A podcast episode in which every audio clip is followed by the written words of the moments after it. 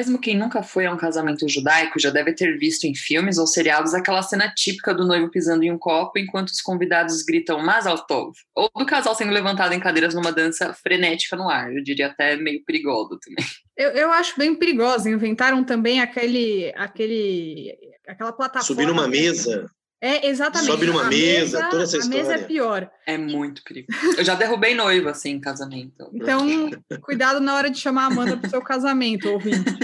E tem também as sete voltas debaixo da rupá, que vocês já vão saber o que é, e vários outros simbolismos. Mas o que significam todos os elementos desse ritual? Os casamentos judaicos são famosos pelas suas festas super alegres, cheias de música e muita dança. E já que o tema apareceu no último episódio do nosso podcast, a gente decidiu aprofundar no episódio dessa semana. Esse é o Eu Com Isso, podcast do Instituto Brasil Israel, e eu sou Anita Efraim, sou jornalista e fanática por futebol. E eu sou Amanda Hatzir, estudiosa de cultura judaica e sociedade israelense. Para a conversa de hoje, convidamos o Rabino Massorti do Círculo Israelita de Santiago, Lucas é, Leiderman, que fala? Assim é. Lucas Leiderman, que é mais conhecido como Pato. É, Bem-vindo, muito obrigada por aceitar falar com a gente hoje e acho que vai ser uma conversa bem legal. É casamento é um tema em geral que as pessoas se interessam, assim, falando de casamento judaico. Bem-vindo. Muito obrigado, muito obrigado pelo convite. É aquela coisa do casamento, a gente não sabe se é contra quem ou a favor de alguém, mas vamos tentar destrinchá-lo, né? Ah, é... E queria ressaltar que hoje, Amanda, você é uma minoria. Estamos em maioria em Santiago do Chile, gente. Isso Olha é um não é pouca coisa. Pois é, é impressionante. É, bom, vamos começar aí falando sobre. A gente está num contexto de pandemia, né, no mundo inteiro. E antes de entrar no tema, assim, aprofundar o que, que é um casamento judaico, como é um, um casamento judaico, como que acontece, eu queria que você comentasse, Pato, como que tem sido essas, é, é, os casamentos têm acontecido na comunidade judaica hoje, né? Porque tem uma história de não poder atrasar, né, o noivado, o casamento. Como como que tem sido essa questão durante a pandemia? Maravilha. O seguinte, é, é interessante porque eu, vou trazer um conceito que eu, acho que vai ser legal ao longo da nossa conversa de que, que a tensão entre tradição e mudança. Eu acho que é, é um conceito super interessante e que, pessoalmente, eu acredito que foi o que conseguiu manter o judaísmo vivo e significativo até os dias de hoje, é porque soube lidar com esse equilíbrio entre a, manter a tradição, mas também entender o contexto. Um segundo conceito que eu vou trazer, prometo que eu já vou responder a pergunta, mas acho que é interessante entender para onde a gente vai navegar, né? Que é a tensão entre tradição e mudança, e o outro é unir o texto com o contexto. São dois conceitos que eu gosto muito de trazer, porque a tua pergunta manda é dá exatamente em existe existe realmente uma lei dentro da Allahá. Allahá é o corpo jurídico que guia a, a, a tradição judaica, que é proibido postergar casamentos, né? Mas uhum. importante, a lei tem literal mais de 1500 anos.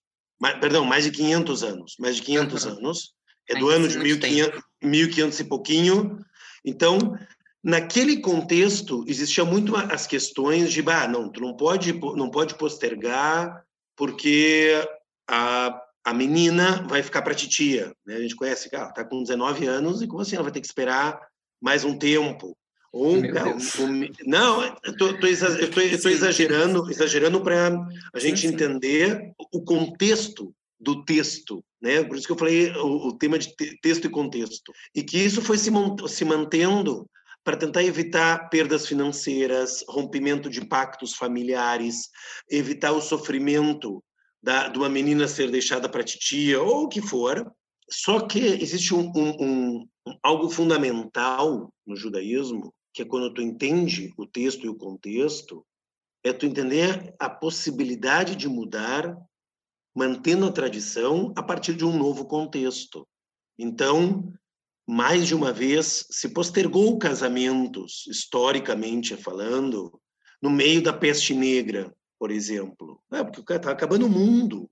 Né? Então, a, as pessoas às vezes dizem assim, não, mas tive uma discussão, já que nós estamos aqui, não vou dizer nomes, um casal que disse, não, meu, meu amigo religioso, né, eu morava muito tempo em Israel, meu amigo, meus amigos religiosos disseram que não pode postergar de jeito nenhum.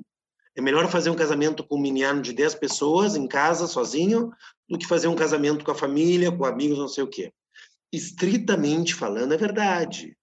Se, mas se um consegue botar no contexto, estamos vendo uma pandemia, né? Nós não estamos falando num contexto dizendo, ah, coitada da guria vai ficar para titia. Não, nós estamos falando, olha, nesse momento é melhor entender o contexto para mudar o texto. Nesse sentido, existe uma série de rabinos no mundo inteiro entendendo que é melhor postergar um casamento ou pelo menos dar a possibilidade ao casal para que o casal decida, sempre dizendo, olha, a lei diz isso, a lei diz que não pode postergar, mas as exceções são essas e essas e essas, e a pessoa faz essa, essa tensão da tradição e mudança, o texto com contexto, para construir. Esse casal que eu justamente vou casar, se Deus quiser, num, num futuro próximo, decidiu postergar, porque eles iam casar em Israel e a família não ia poder ir. Por quê? Porque os aeroportos estão fechados. Então, o que é melhor? não tem nenhum pai, não tem nenhuma familiar ou adaptar? Eu acredito, e acredito piamente, que mais de uma coisa no judaísmo deve ser adaptada a partir desse texto com contexto. E, Pato, quanto tempo é? Tem, tem uma coisa, não tem? Sabe? Nove meses depois do noivado, tem que casar. Como que funciona esse ritual do noivado? E o que, que tem dentro dele? Vamos, tem, vamos ser breve nessa parte para a gente poder ir para o casamento, que eu acho que está todo mundo vamos mais lá. interessado. Muito breve, então não vou nem citar muitos nomes em hebraico para evitar, evitar o, o tempo. Mas, historicamente, isso fazia um pacto entre as famílias né, um tnaim, com, tem um termo de condicionamento, que a, que a menina e o menino estavam prometidos para daqui a um ano, normalmente, iam se casar, um ano, onze meses, e, e é assim que acontecia, e que depois, com o passar do tempo, se juntou, inclusive hoje tem pessoas que nem sequer fazem a cerimônia de tnaim, de esse condicionamento, já vai conheceu, foi em pouco tempo casa, ou seja, tem gente casando em meses, semanas, o que talvez, às, às vezes, para né, para todo brasileiro que vê novela, isso parece meio louco. Como assim, né, Não teve todo romance, novela e, e a briga. Não, tem gente que está em dois, três meses, casou, já vão embora. Então, assusta para quem não está acostumado, para quem está super acostumado. Depois que as pessoas se conhecem, depois a gente vai tratar mais dessa questão do conhecer e o casamento judaico, por que não? Por que esperar? Né? O esperar é é, é mais um, uma coisa que se transformou em algo cultural do que historicamente, que as pessoas nem se conheciam, as pessoas viam, se juntavam e casavam, pronto. Então, os Tnaim ainda existem, tem muitas famílias que fazem essa coisa de um ano de espera, mas não é, não é obrigatório. E duas coisas para a gente falar antes. É, tem um, um, ritual, eu não sei se é uma lei, aí você me diz, o Rabino é você, né? Ainda bem, é que os noivos ficam uma semana sem se ver antes do casamento e as mulheres vão a mikve e alguns homens vão também. Eu queria saber sobre essas duas tradições de antes do casamento. Exatamente. Bom, os, historicamente as pessoas ficavam uma semana sem se ver, sem se falar, que tem a ver com toda essa preparação e também criar ansiedade, criar um, um momento especial do reencontro na Rupá. Além disso, tem, tinha questões técnicas, né, que as famílias não estavam juntas, as famílias estavam separadas. Então, também existia uma questão super prática e que hoje em dia né, já é menos.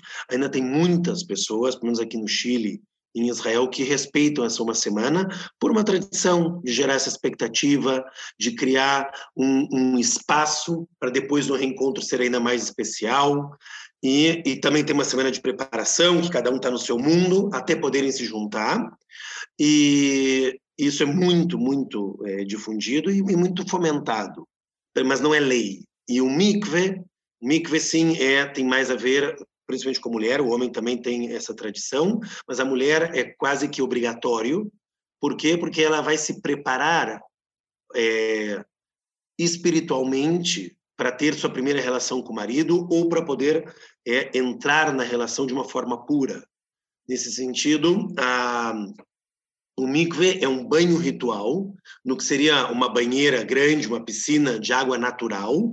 Pode ser também águas naturais, rios, E mares, por exemplo, não pode ser piscina do clube, né? Tem que ser água natural de verdade, água que vem da chuva é a água do mikve, por exemplo, que ele entra e mais do que limpar-se é, fisicamente, existe uma uma busca de uma limpeza espiritual, um purificar-se espiritualmente para poder começar uma nova vida porque também a questão do mikve, né, são temas assim que às vezes parecem rapidinho, mas vamos lá, o mikve ele simboliza um literalmente começar de novo, renascer, é como voltar à barriga da mãe, como voltar à placenta, voltar ao útero materno para renascer.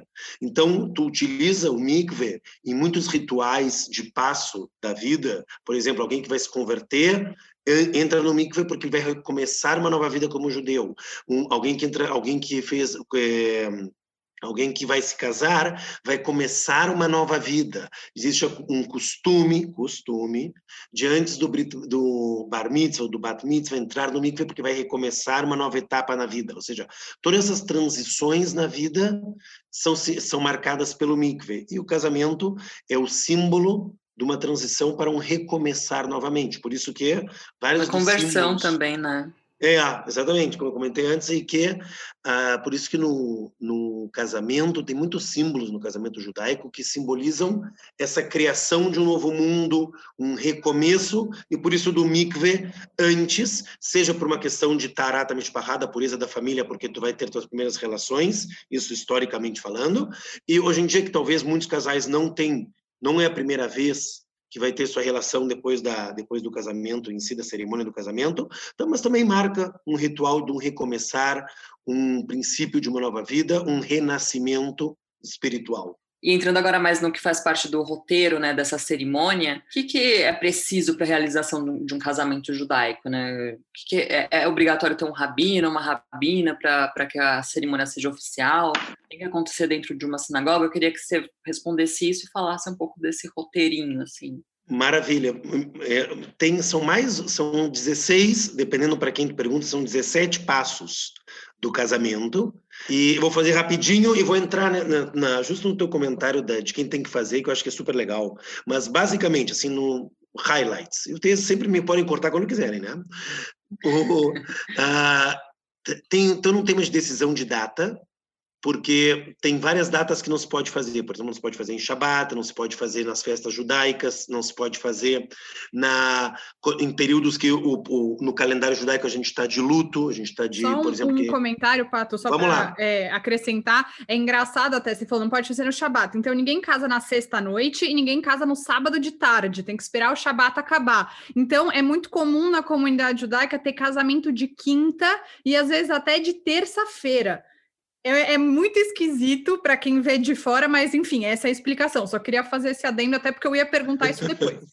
Maravilha. E que essas datas, até eu não, vou contar uma história rápida. Me aconteceu de um, um, um ex-ranir meu, um, um, ex, uma pessoa que foi do movimento juvenil que eu que eu era participar junto com a Anitta, e ele me liga e diz: Pato, tu vai, tu vai me casar, uma emoção, vou vai para o Rio de Janeiro, maravilhoso. E ele me dá a data. E eu falo, cara, mas tu, tu, tu viu essa data? Não, não, já vi, tá tudo certo, não sei o quê. E eu, isso aqui era sexta-feira de tarde que ele me ligou.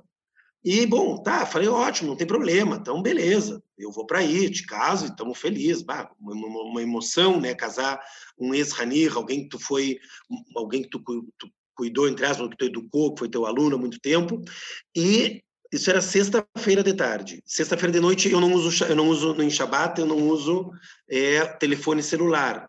Então, de sexta-feira de noite até sábado de noite, eu não uso nenhum, é, nenhum eletrônico. E quando eu tô termino, corto a ligação, vou preparar a casa rápido, porque vai começar Shabat, aquela coisa, e tô literalmente sexta-feira já quase meia-noite. Eu olho o calendário, eu vejo que ele marcou o casamento no meio de Sukkot, que é a festa das cabanas, são no, depois do dia 15, do, de, mais ou menos 15 dias depois, mais ou menos nada, 15 dias depois de Rosh Hashanah, que é o Ano Novo Judaico. E ele marcou no meio, ou seja, não era, não era nenhum dia que não se pode usar telefone nem nada, mas no meio da festa de Sukkot, como no meio da semana de Pesach, da Páscoa Judaica, não pode ter também casamento, porque não se pode misturar. E eu tava, ainda era Shabat, eu não podia avisá-lo. Sexta, passei todo o Shabat sofrendo. Sábado de noite eu ligo e falo assim, Sasson, Sasson, pelo amor de Deus, não dá. E ele, Pato, já paguei. Eu, como assim, cara? Tu me ligou era ontem. E ele, cara, é sério, já paguei. O que a gente faz? Eu falei, cara, não dá. Eu falei, Pato, não, eu paguei. Paguei o salão, paguei o catering. Eu falei, cara, vamos ver o que pode fazer. E passei dias buscando. O que a gente pode fazer, se, eu, se a cerimônia pode ser, não é?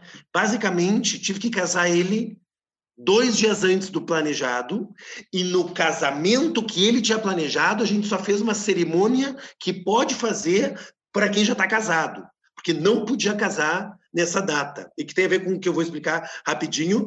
Definir uma data, não tem dias de luto, não é dias de jejum, não é, não é Shabat, não é festa, casa que, que precisa ter um casamento? Precisa ter um noivo, uma noiva. Chegaremos, podemos entrar no, no tema da casamentos homossexuais nesses últimos 20 anos do judaísmo, o que vem acontecendo, que já é uma, uma nova tendência no mundo judaico, mas a nível geral, então, no, no, no tradicional, depois a gente entra nos detalhes, tem que ter noivo e noiva, tem que ter uma roupa, é uma casinha, basicamente quatro paus, como se fosse uma barraca, com um teto, que simboliza esse, essa, essa barraquinha, ela, essa rupá, simboliza o novo lar que está sendo construído. Uhum. E ela uhum. tem que ser aberta nos quatro, para os quatro orientações, assim como o patriarca Abraão podia receber recebia pessoas e como símbolo de hospitalidade, essa casa que está sendo construída vai simbolizar a hospitalidade da casa que vai ser é, construída a partir desse casamento e que também tem a ver com Abraão, com o primeiro patriarca, como um símbolo da continuidade do monoteísmo ético e das crenças judaicas. Tem a, tem a Rupá, a gente precisa de um messadeiro, um cara que vai que é o, que é o facilitador, que depois que não necessariamente precisa ser um rabino ou rabina.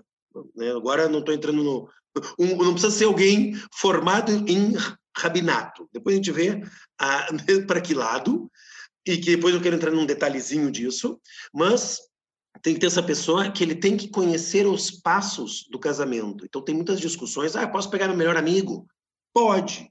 Se teu melhor amigo é judeu, reconhecido e tudo isso, pode. Só que para o teu casamento ser um casamento que se chama como um casamento kasher, um casamento apto, reconhecido pela maioria das, das, das é, linhas religiosas do judaísmo, das correntes religiosas, pelo próprio Estado de Israel, ele tem que obedecer certos critérios. Um desses critérios é tem a roupa, tem a pessoa que sabe, tem duas testemunhas que eles dão, eles dão é, a sua, o, o sim, o ok, que a cerimônia que está sendo feita é uma cerimônia kasher, uma cerimônia é, apta como deve ser. Deve existir um vinho e tudo que eu estou falando é desde, desde a visão da, da lei e da tradição judaica. Depois a galera faz o que quiser, mas né, dentro da tradição segue esse protocolo.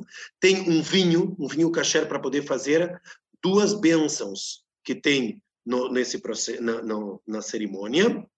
E tem, obviamente, o copo, tem um anel e tem uma ketubá, que é o contrário de casamento. A noiva entra, e primeiro entra o noivo, perdão, entra o noivo, ele está na roupa e ele aí ele espera a noiva entrar. A noiva pode entrar, não precisa entrar com o pai nem com a mãe. Tive um caso de uma menina que não tinha pais e queria entrar com o irmão. Pode. Ah, entrar com meu amigo. Pode. Entrar com o cachorro. No fundo, também pode.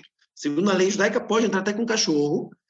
Não sei se é algo mais legal do mundo, mas nós somos open mind. Ou seja, pode ser que pode entrar, quer entrar com o cachorro, entra com o cachorro também.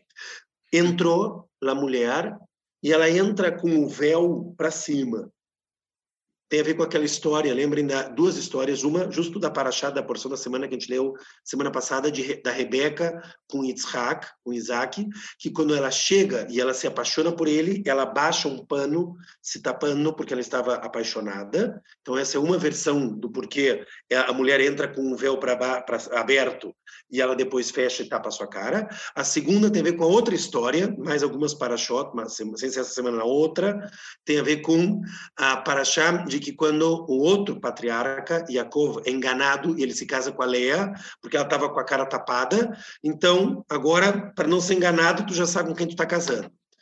Ela, a, a, mulher entra e ela dá sete voltas ao, ao, ao redor do homem, e já existem é, linhas mais igualitárias que a mulher dá três voltas e meia e o homem dá três voltas e meia.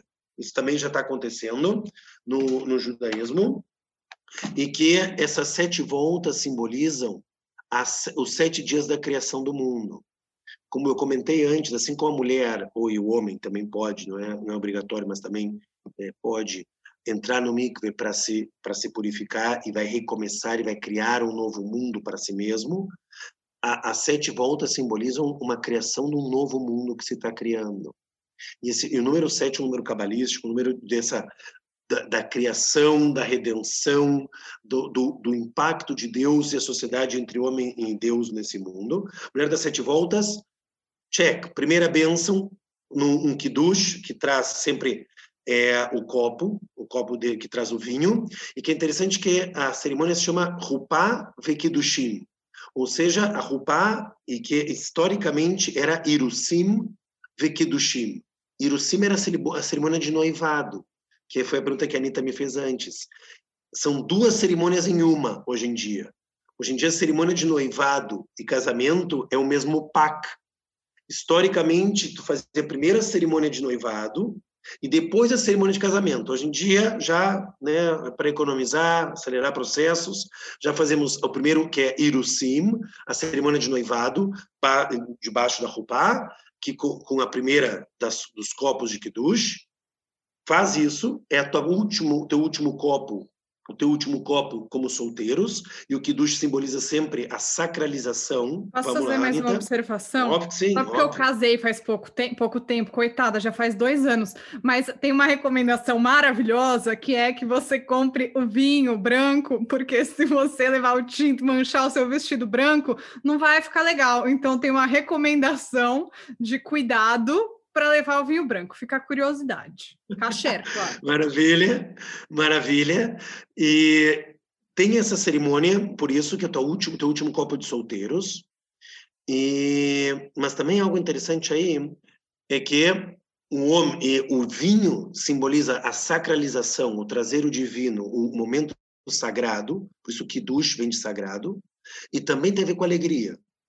Passado isso, vem a parte que se lê a Ketubá, o contrato de casamento, e algo que, que eu comentava, né, assim que eu acho que é super legal quando a gente estuda casamentos, é que a Ketubá, ela é um contrato de casamento que tem dois mil anos. E diz, ah, pero, mas Pato, é, segue com essa história que estão transferindo a posse da mulher, da, da família para o seu marido, isso não é muito igualitário. É, é verdade, e que bom que isso hoje em dia não deveria ser mais assim, mas, por outro lado, há dois mil anos, um contrato de casamento que dizia as obrigações do homem, que era dar casa, comida, proteção e prazer sexual à mulher, e, além disso, a mulher tem direito ao divórcio, e no divórcio ela tem direito a levar parte do que trouxe, levar determinada quantidade de dinheiro para continuar a vida.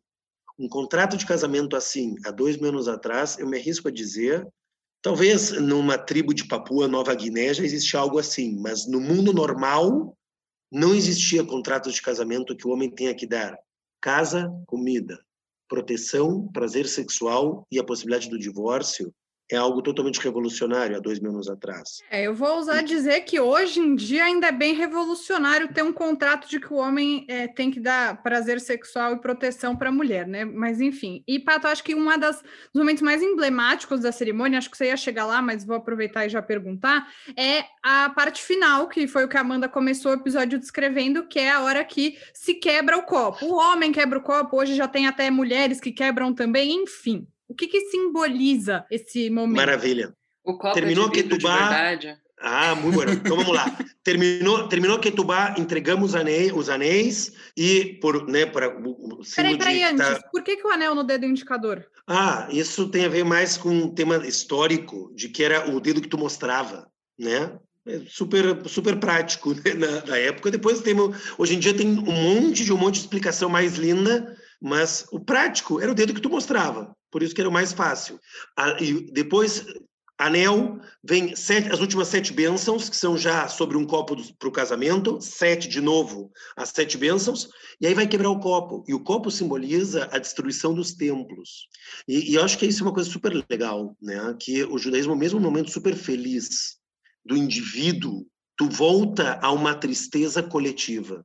Assim como as sete bênçãos que eu comentei antes, vai desde uma bênção super universal da criação do mundo, que é algo super humano, transcendental, que não é particular para nenhum judeu. A primeira bênção fala sobre criação do mundo, até e cada bênção vai fazendo como se fosse um funil, até a alegria dos noivos que estão na frente do, da pessoa que está oficiando. Ou seja, vai do universal ao particular, assim como a destruição, do, a, a quebra do copo, volta do particular, que é a felicidade do casal, ao mais coletivo, que é a tristeza de um povo que chora pela destruição de templos e que um dia poderemos voltar todo o povo à terra de Israel.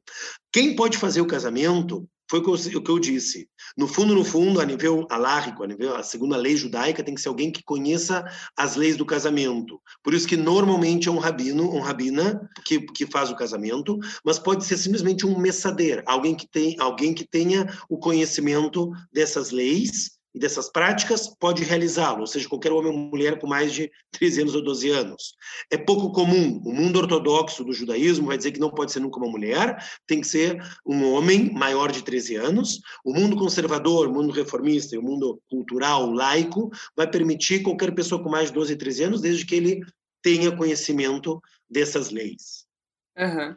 É, e existem diferenças né, na, na cerimônia do, do, casamento nas diferentes linhas judaicas. Né? Eu queria que você comentasse duas coisas, porque algumas das, das tradições elas têm se modernizado, especialmente nas linhas liberais. É, por exemplo, você comentou a questão de casamentos LGBT, enfim. É, como Rabino Massorti, você pode comentar esse processo, essas diferenças e, e essas modernizações? Maravilha, vamos lá tudo que eu disse, mais ou menos não tem, todo mundo faz muito parecido, muito, assim. A, a partir de o, o, que começa a mudar foi o que eu comecei a comentar agora de quem realiza o casamento ou não, se vai ser uma mulher ou não, dentro do movimento do movimento é, da direita do movimento conservador ao mundo ortodoxo, nos teste, as testemunhas de casamento não podem ser mulheres, enquanto que seria como da esquerda do movimento conservador para o mundo reformista, laico, liberal, aceita dentro dessas duas testemunhas também mulheres.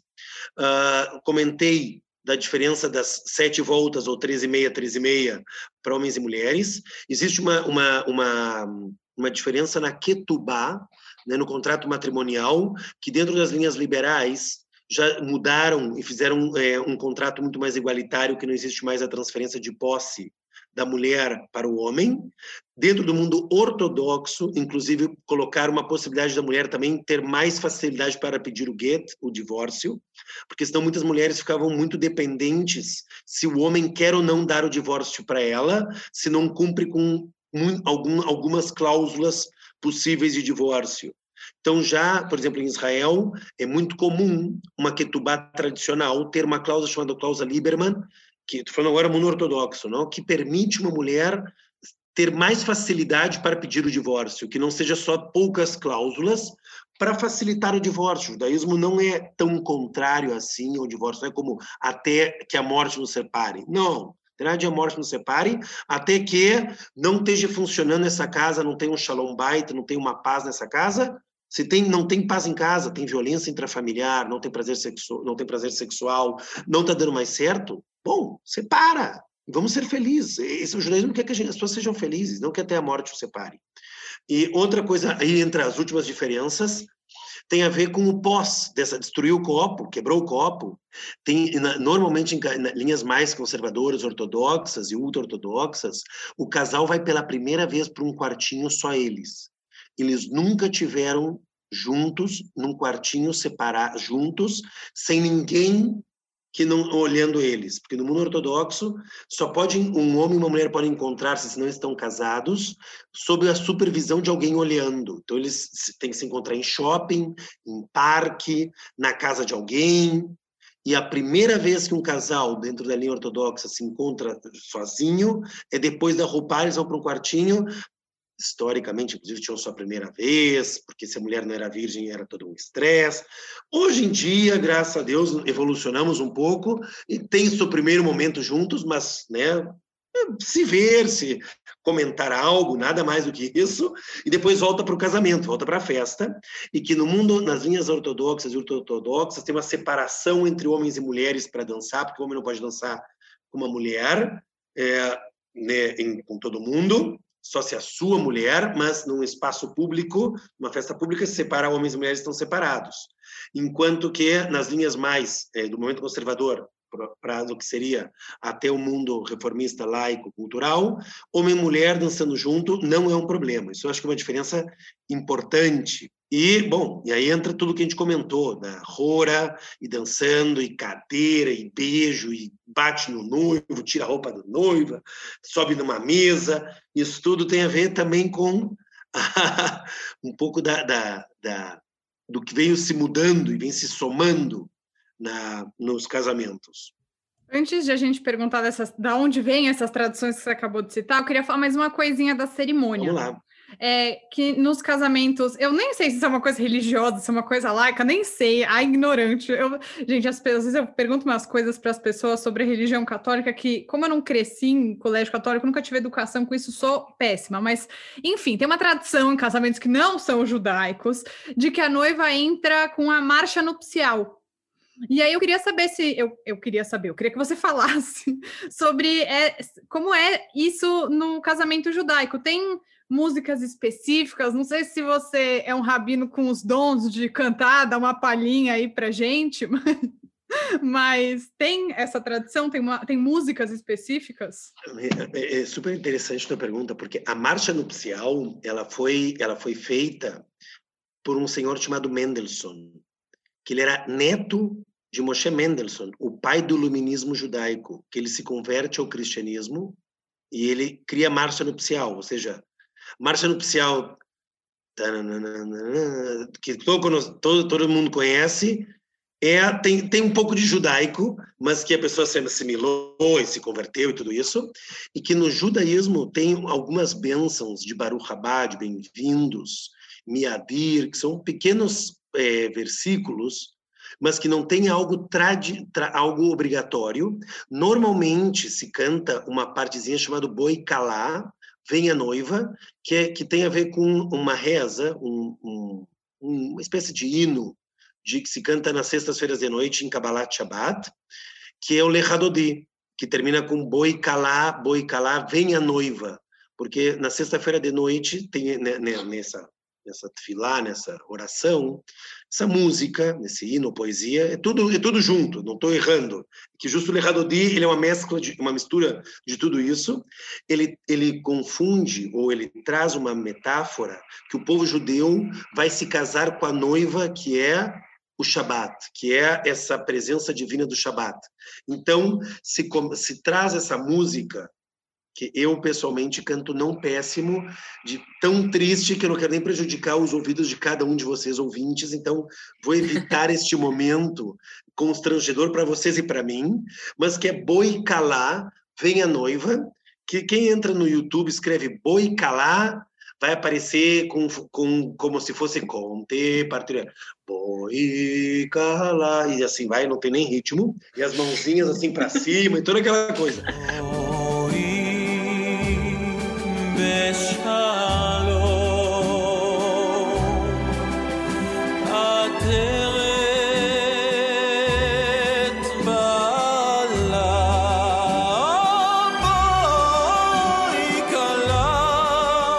Mas, tirando essa tradição do boi calar, não, não tem. Pode ser qualquer música, mas se E teve outra que se popularizou, isso. né? Eu também, gente, canto muito mal, mas aquela coisa son ve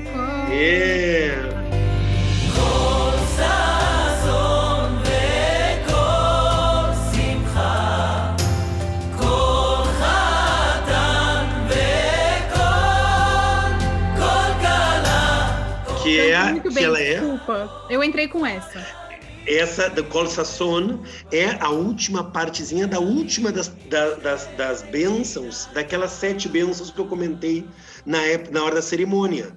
Essa Kol Sasson, Vekol Simcha, Lekol Hatan, Vekol Kalá, é parte da última bênção da, da, da, cerimônia original do, do casamento, que transformamos num hit para entradas de noivas na tradição judaica. E, bom, é, esse ritual é, é, bastante presente na vida judaica em geral, né? Eu queria que você comentasse se é, ele chegou a sofrer, a sofrer grandes mudanças ao longo dos tempos, né? Como outras coisas que fazem parte da vida judaica, como luto, morte, né? Eu lembro que eu fui num cemitério em Haifa, em Israel, e eu me surpreendi porque ele era tão parecido como cemitérios uh, que não são judaicos aqui no Brasil e muito diferentes de cemitérios que eu, judaicos, né, em que eu já estive. O casamento também passou por grandes mudanças? Eu acho que sim, sim, em alguns conceitos. Um, em algumas áreas, não são conceitos, algumas áreas. Uma, isso que hoje em dia encontrar um casal não ortodoxo que vai ter sua primeira vez na, depois da cerimônia do casamento, eu acho que é mais fácil achar o pote de ouro do arco-íris, né? Eu acho que isso é mais fácil. Isso é uma mudança grande. Outra mudança que já não existe mais dentro do mundo não ortodoxo, essa coisa do shidur. Do shidur é um é, mais ou menos a, fazer o matching, o matching casamento de dois, arranjado. o casamento arranjado, exatamente. Isso era o shidur histórico. Hoje em dia pode ter aquele amigo que diz, ah, vou fazer um shidur para ti, que vou te, vou te apresentar alguém para que eu acho que dá certo. Isso ainda, ainda existe no popular, existe, ah, vou te fazer um matchmaker, não da, da da, da, do filme do Velhice no Telhado, mas é menos. Então, isso diminuiu muito, esses casamentos arranjados, assim como aumentou muito muito nesses últimos 20 anos os, os divórcios, né? Isso que, que às vezes era um tema tabu historicamente, que isso diminuiu muito, ou que historicamente também dentro do judaísmo a guarda ficava com a mãe, hoje em dia está caminhando muito para uma guarda compartilhada entre homens e mulheres. E algo que a gente começou a comentar tem a ver com casamento LGBTQI creio que diz todas as letras, que cada vez vem se popularizando e crescendo no mundo judaico. É, ano passado, não, nós estamos no ano pandêmico, já há mais de dois anos, já teve os primeiros casamentos judaicos com rupá e com tudo na Argentina e no Brasil, com rabinos conservadores. Caminhos reformistas já tem há mais de 10 anos esse processo. Tem alguns que fizeram mudanças no casamento, nessa cerimônia que eu comentei antes, de como é o casamento judaico. Eles modificaram algumas coisas, ou mudaram, por exemplo, a ketubá, já não é mais homem-mulher, na ketubá fala homem-homem, ou mulher-mulher. Então, a, a cerimônia se chama Brit Ava, é o pacto do amor. Então, se mudou pequenas nomenclaturas ou pequenas coisas dentro do que seria o tradicional para poder incluir uma linguagem, um vocabulário e práticas que não é homem-mulher, homem-mulher, e sim homem-homem ou mulher com mulher, isso chama Brita Avá, já existe isso no movimento reformista nos Estados Unidos há mais de 30 anos, aqui na América Latina já tem um pouquinho mais de 10 anos e vem crescendo, inclusive dentro do movimento conservador, ainda só em Argentina e Brasil, que eu acho que tem a ver também com, a, com, com o pensamento mais liberal e menos conservador da sociedade em si, mas vem crescendo bastante, e em Israel já existem casamentos assim, não são reconhecidos pelo Estado de Israel, mas eles são, é, cada vez mais, vem crescendo e se popularizando também dentro do que seria os judeus em Israel. E aí, Pato, você começou um pouco a falar da festa, vamos entrar nesse aspecto, que a festa do casamento judaico tem essa história, joga para cima, na cadeira, na plataforma, sem nada, só joga a pessoa para cima mesmo. Uma hora das danças judaicas, da onde vem essa tradição? Isso começou em algum momento específico que se tenha registro, sempre foi assim? Por que, que o casamento, óbvio que todo casamento é um momento muito feliz, mas por que, que a gente troca a primeira valsa do casal por jogar todo mundo para cima? É. é interessante porque na própria Torá e depois nos Salmos do rei Davi, existe esse conceito no judaísmo que quando a gente está muito feliz a gente dança. Né? Existe uma, uma história de, de quando os judeus estão cruzando o Mar Vermelho, o Mar de Juncos, Miriam pega seu pandeiro e começa a tocar um pandeiro e a galera começa a dançar de feliz que está se salvando dos egípcios, né? E tem o rei Davi, que é o ano mil antes da Era Comum, tem um monte de salmos que traz essa visão de que, cara, tu quer estar tá feliz, dança aí.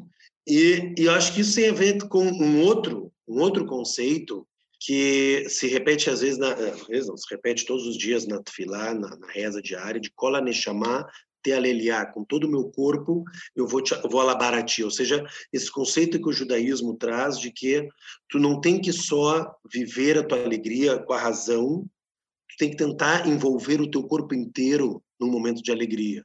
Então, isso foi sendo desenvolvido desde a rora judaica, a dança de roda, no princípios do sionismo em Israel, que dançava em forma de roda ao, ao redor de uma fogueira, ou inclusive toda a, a dança judaica que foi se desenvolvendo em diferentes países, que foi uma mistura do que trazia o judaísmo com a cultura local, e que isso desenvolveu a dança judaica.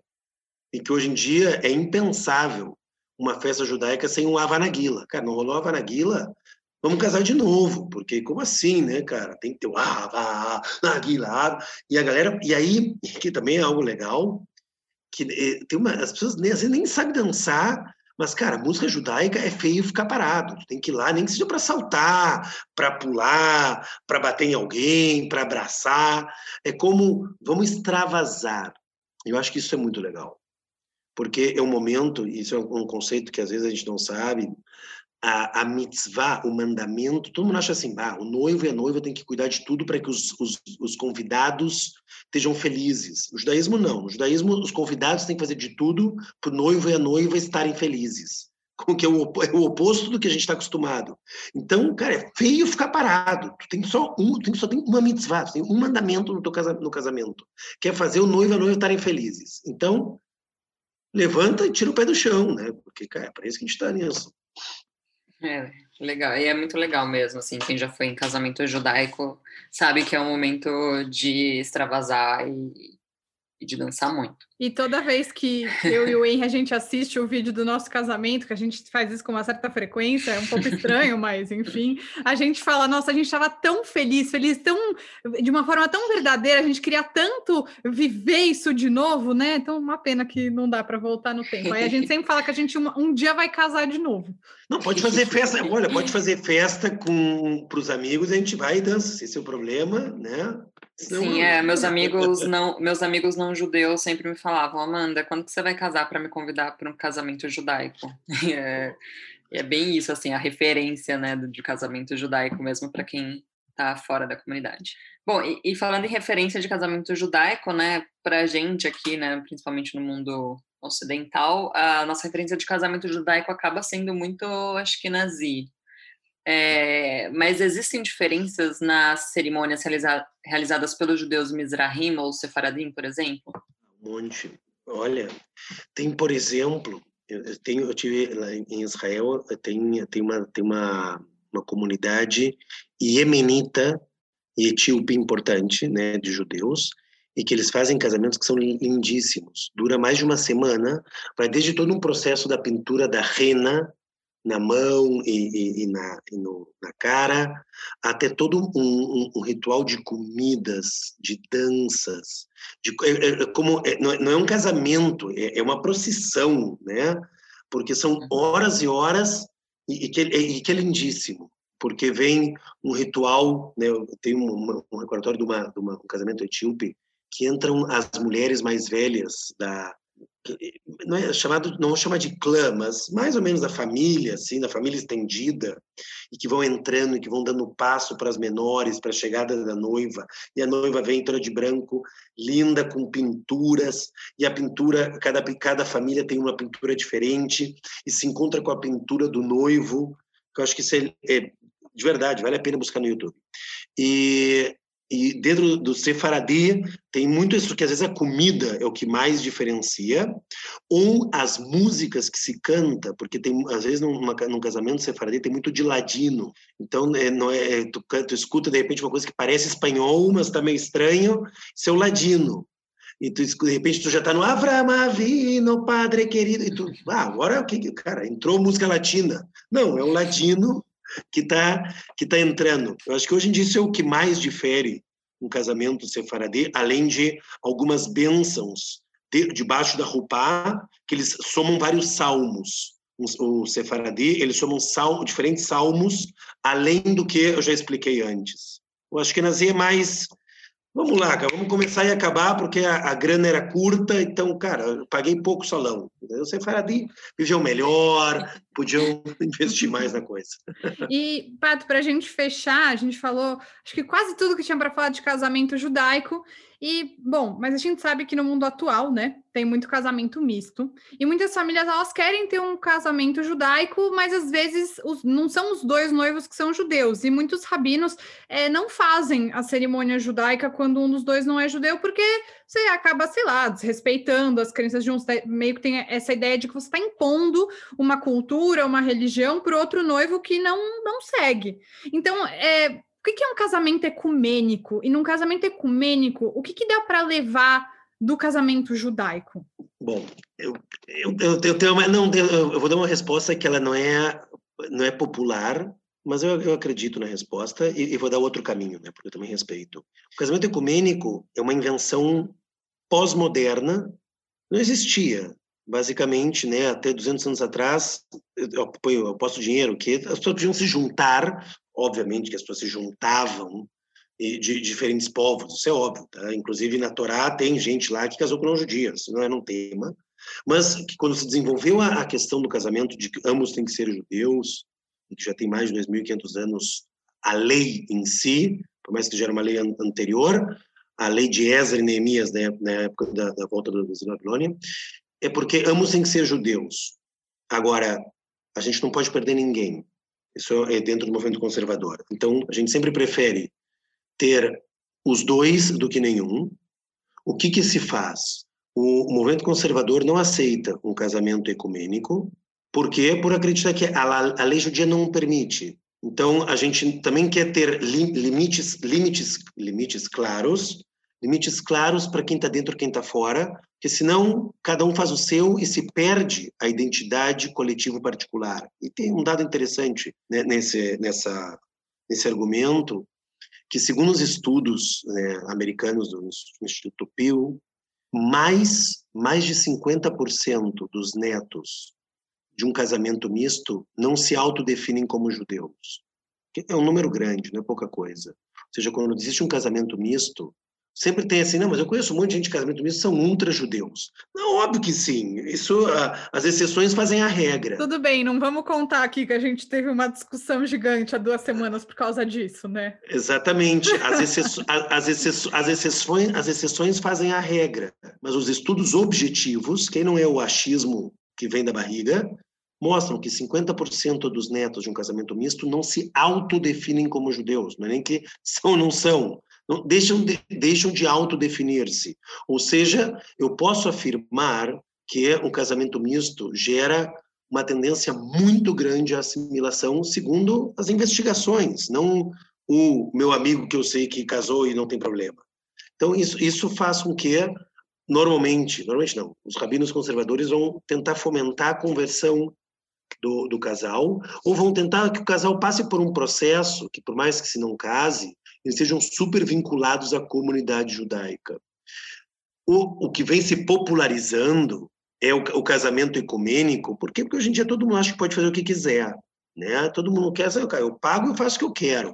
E que não tem problema, cara, a pessoa paga e faz o que quiser, mas que eu acho que tem um problema quando a gente fala de identidade coletivo particular, que a identidade de um coletivo, que se cada um faz o que quiser, não tem identidade coletiva.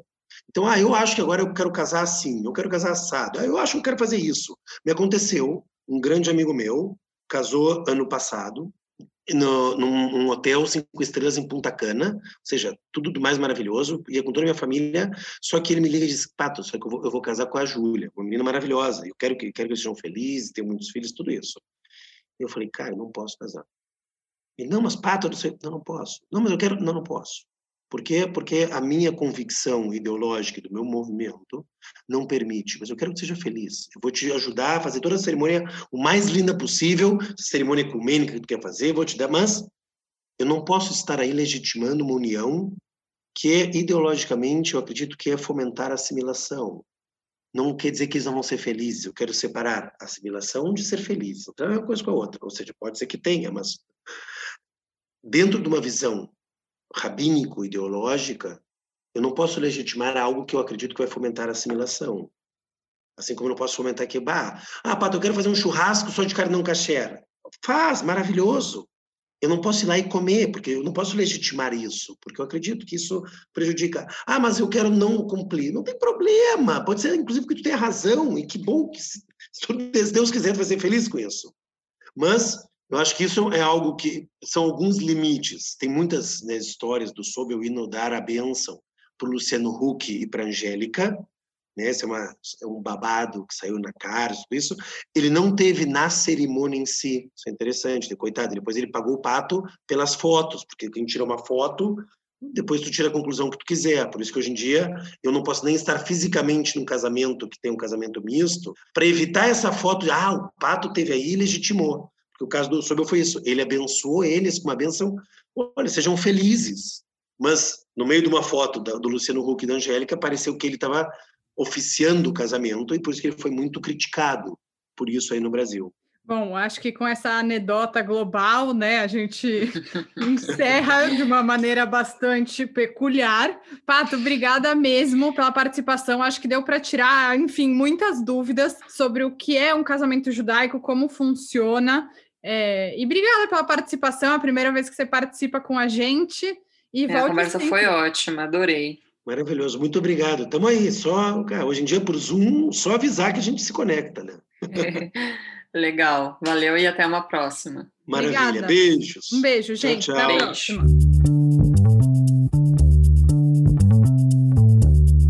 Olá, aqui é a Malca te trazendo as últimas notícias do mundo judaico.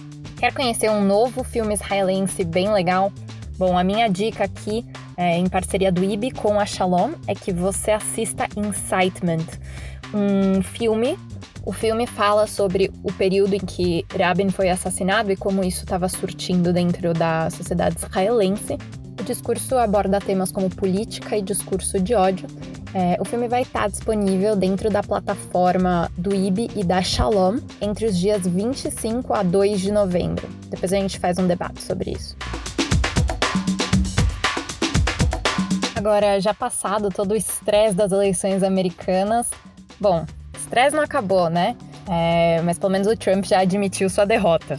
A gente retoma na ideia sobre como vota a comunidade americana. Como você acha que a comunidade americana votou nessas eleições? Aqui eu tô te trazendo as respostas. Conversando com os judeus americanos depois da votação, muitos deles trouxeram o quanto Israel não é necessariamente uma prioridade para eles, ficando aí entre, entre as questões menos relevantes na, na cabeça deles. Além disso, trouxeram muito uma questão de antissemitismo que está numa crescente tanto nos Estados Unidos quanto na Europa. Em pesquisa realizada pela J Street, uma ONG mais à esquerda, é, falando sobre judeus e comunidade, eles passaram que 77% dos americanos votaram no Biden, enquanto os republicanos trouxeram o dado de que apenas 60% do eleitorado judeu nos Estados Unidos votou pelo Biden. Então, para os republicanos judeus, o número está um pouco mais baixo. Mas a gente está aqui para analisar sempre mudanças da comunidade pelo mundo, então a gente continua juntos vendo os próximos passos dessa eleição.